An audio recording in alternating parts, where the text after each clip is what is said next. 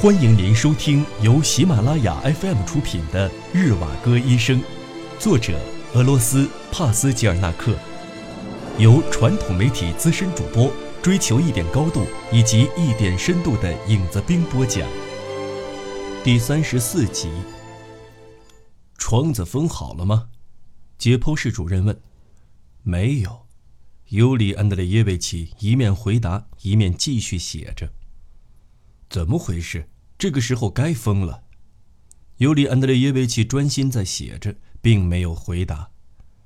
哎，可惜塔拉修克不在。解剖室主任接着又说：“他真是个可遇不可求的人才，会修鞋，钟表也会修，什么都会。世上就没有他不会做的事。该封窗户了，还是动手吧。没有腻子呀。”这个可以自己调配的配方是，解剖室主任自顾自地讲起了如何用油灰和石灰粉调制腻子。看来我在这儿打扰您了，您随意吧。他来到另一扇窗前，倒腾起他那些玻璃瓶和标本。天色渐暗，又过了一会儿，他说：“这么暗的光线，您还看书写字，会把眼睛弄坏的。”又没有电，咱们回去吧。我待会儿再走，还要二十分钟。他的老婆就是医院里的看护。你说谁的老婆？塔拉修克的。我知道。可是你知道他本人去哪儿了吗？这人啊，全国各地跑，夏天回过两次家，还到医院里来了。现在不知道是在哪个乡下。创建新生活呢？您在大街上和火车上经常看到那些布尔什维克派士兵了吧？他就和那些人一样。您不想知道底细吗？这个特拉修克，我告诉您吧，这人非常能干，什么事都难不倒他。只要他一出手，问题就迎刃而解了。即便是在战争时期，不管什么事儿，他都能干得非常漂亮。对于打仗，他也像干手艺活那样用心的钻研，结果成了一名神枪手。不论在战壕里，或者是在哨位上，眼尖手准，弹无虚发。他不是因为英雄的战绩，而是由于百发百中的枪法，获得了他所有的勋章。您看，他就是这样一个人物，不管做什么，他都能干一行爱一行。所以也爱上了打仗。他明白武器有强大的力量，他本身也想成为一个强者。人只要武装起来，就不同凡响。要是在古代，神枪手往往就会成为绿林好汉。如今想要叫他丢掉武器，不信您试试看。要是突然有人喊上一句口令，调转枪口。他的枪口立刻就会转过来，故事就是这样，这就是马克思主义，是完全来自于生活本身。您认为呢？解剖室主任走到自己的窗前，摆弄了一会儿那些试管，然后又问道：“那个修炉匠怎么样？”谢谢您的介绍，他是个挺有意思的人。我们谈黑格尔和克罗齐。谈了差不多有一个小时。当然了，他可是海德堡大学的哲学博士。那炉子呢？别提了，漏烟嘛，就是这个问题啊。烟筒没装好，应该气在炉子上，这样烟才能刚好从气眼拔出去。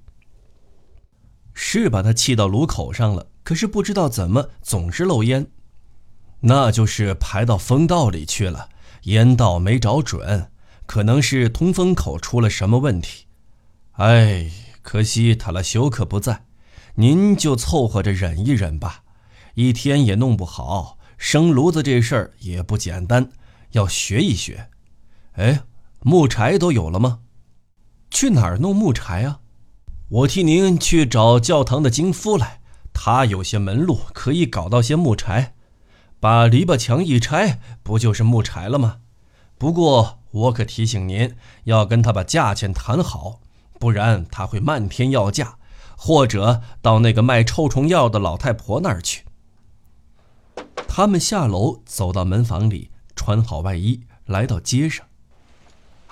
找卖臭虫药的干什么？医生说，家里又没臭虫。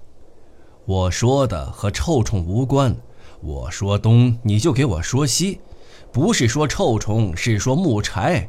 这个老太婆什么生意都做，能把整幢的房子买下来，然后把屋架拆了当木柴卖。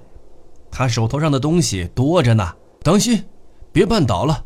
这儿太黑了，这一片地方以前闭着眼睛我都知道路，这里的每块石头我都认识，我可是土生土长的本地人。不过自从栅栏都被拆掉了以后，我就是睁大眼也认不出来了。这里就像是个陌生的城市，这一片的东西都裸露出来了，成了现在这个样子。古色古香的几幢房屋旁长满了灌木丛，花园里的圆桌还有腐烂了一半的长椅，都这样露在外面。几天前，在一个三岔路口，我就看见这么一处荒废的地方，那儿还有一位年近古稀的老婆婆，用手杖在刨地。我就说：“上帝保佑您，老奶奶，您不是在挖蚯蚓想钓鱼吧？”当然，这只是和她开玩笑，可她当真了，一本正经地告诉我：“不是挖蚯蚓，老爷，我是在找野蘑菇。”说的真贴切。现在城里和森林里没什么两样，到处都有烂树叶和蘑菇的味道。你说的这个地方我知道，就在谢列布良内和马尔查诺夫斯卡之间，不是吗？我每次路过那儿，总碰到些意外的事情，要么是碰上几十年都未曾谋面的旧相识，要么是碰到些什么新鲜玩意儿。据说那个拐角处还发生过抢劫，这没什么奇怪的。那个地方四通八达，每一条路都可以通向斯莫棱斯克那些残留下来的贼窝。把东西一抢，衣服一扒，然后逃之夭夭，你连个人影也抓不到。灯光实在是太暗了，路灯之所以叫做紫斑，就是这样子的。说的真贴切。六，确实，医生在之前说到的那个地方，曾遭遇过各种意外的事儿。深秋，就在十月革命发生前的一个夜晚，又黑又冷。他在这个拐弯的地方碰上了一个昏迷不醒的人，横在人行道上。他两只胳膊伸开躺在地上，头靠着石墩，两腿耷拉在马路上，不时有些微弱的呻吟从他口中发出，断断续续的。医生尝试让他苏醒，大声喊他。想问他点什么，这人只低声含糊地嘟囔了几声，然后又昏迷了过去。他的头撞破了，鲜血直流。经过初步检查，颅骨还没破，几乎可以确定这个昏迷的人是遭遇了抢劫。皮包，皮包，他嘟囔着说了两三次。医生就近来到阿尔巴特街药房打电话，把派到圣十字医院的马车夫叫来，立刻送这个陌生人到医院治疗。这位受害者原来是个重要的政治活动家，医生为他进行了治疗。在此后多年，医生都得到了他的庇护。在那个处处受到怀疑和充斥着极度不信任的年代，他让医生。避免了许多麻烦。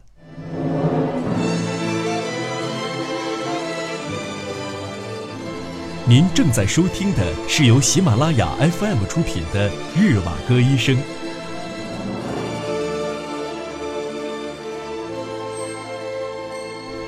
七，星期天，医生闲来无事，也不用上班，按安东尼亚·亚历山大罗夫娜设想的那样。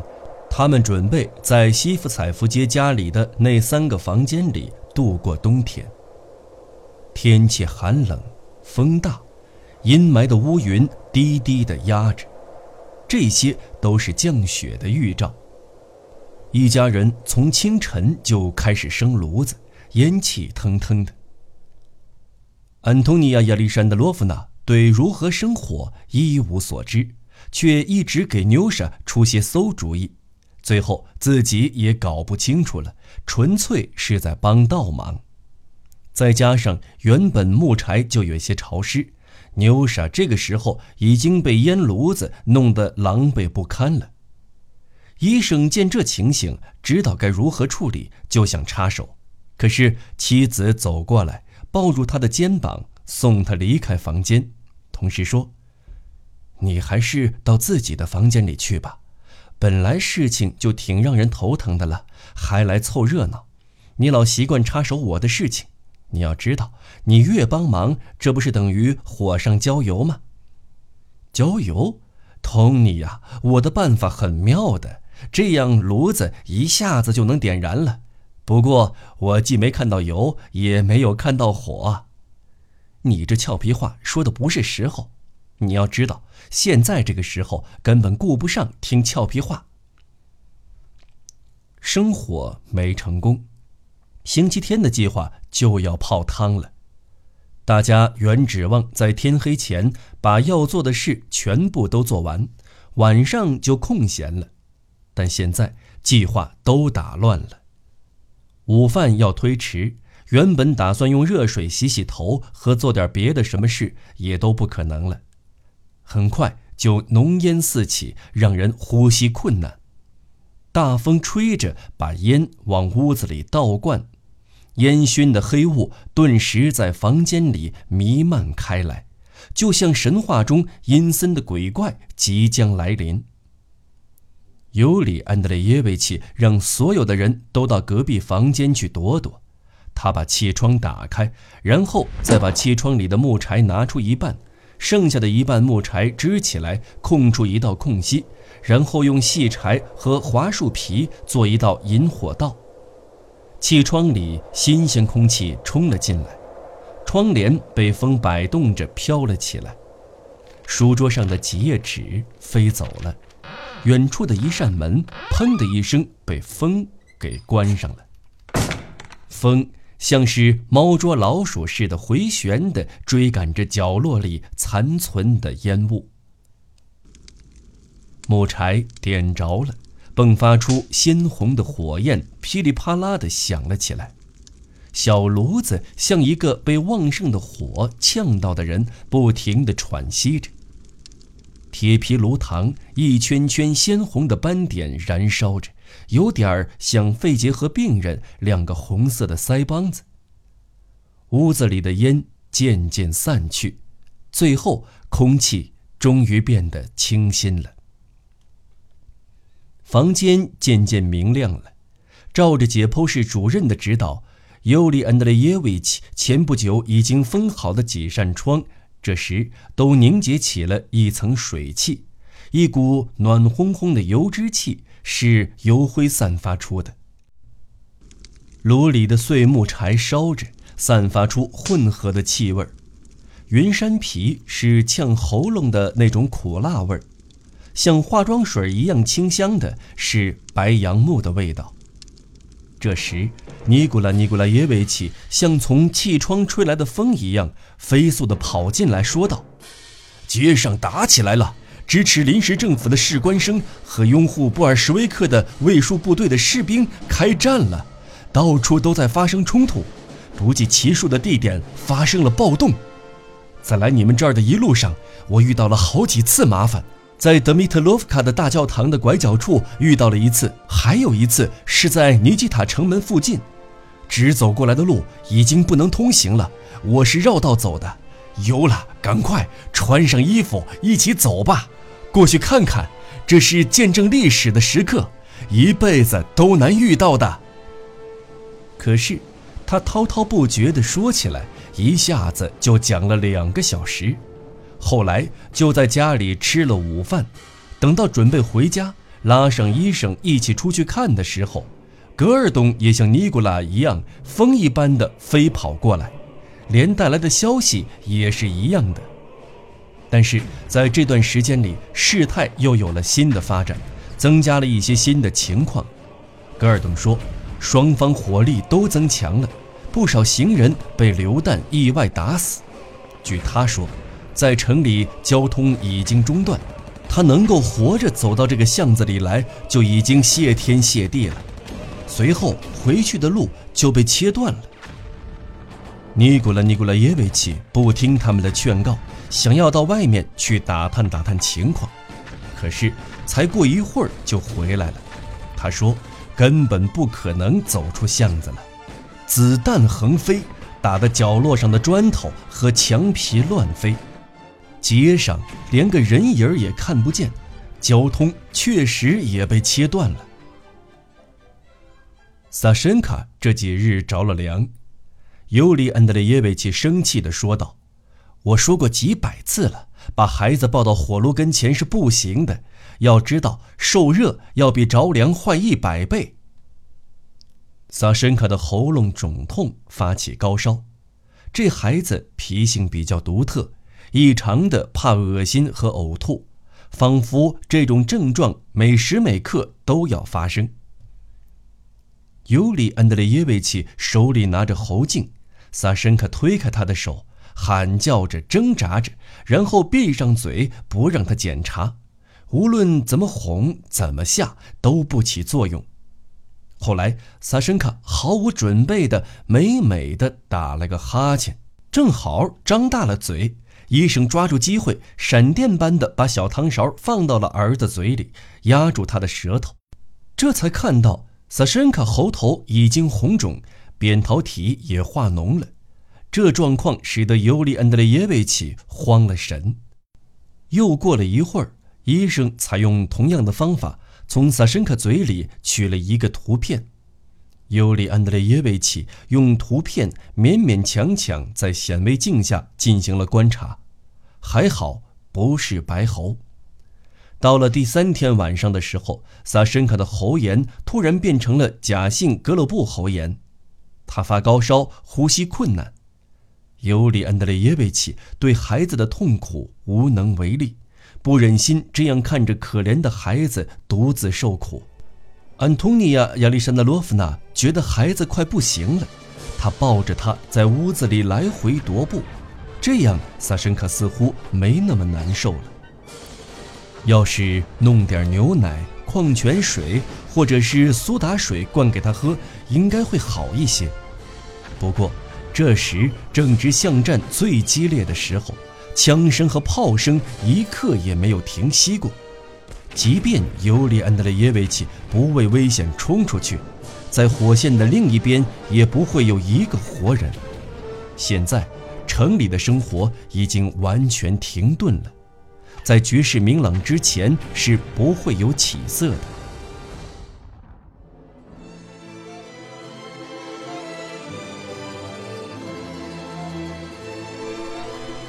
听众朋友，本期节目到此播讲完毕，我们下期节目再见。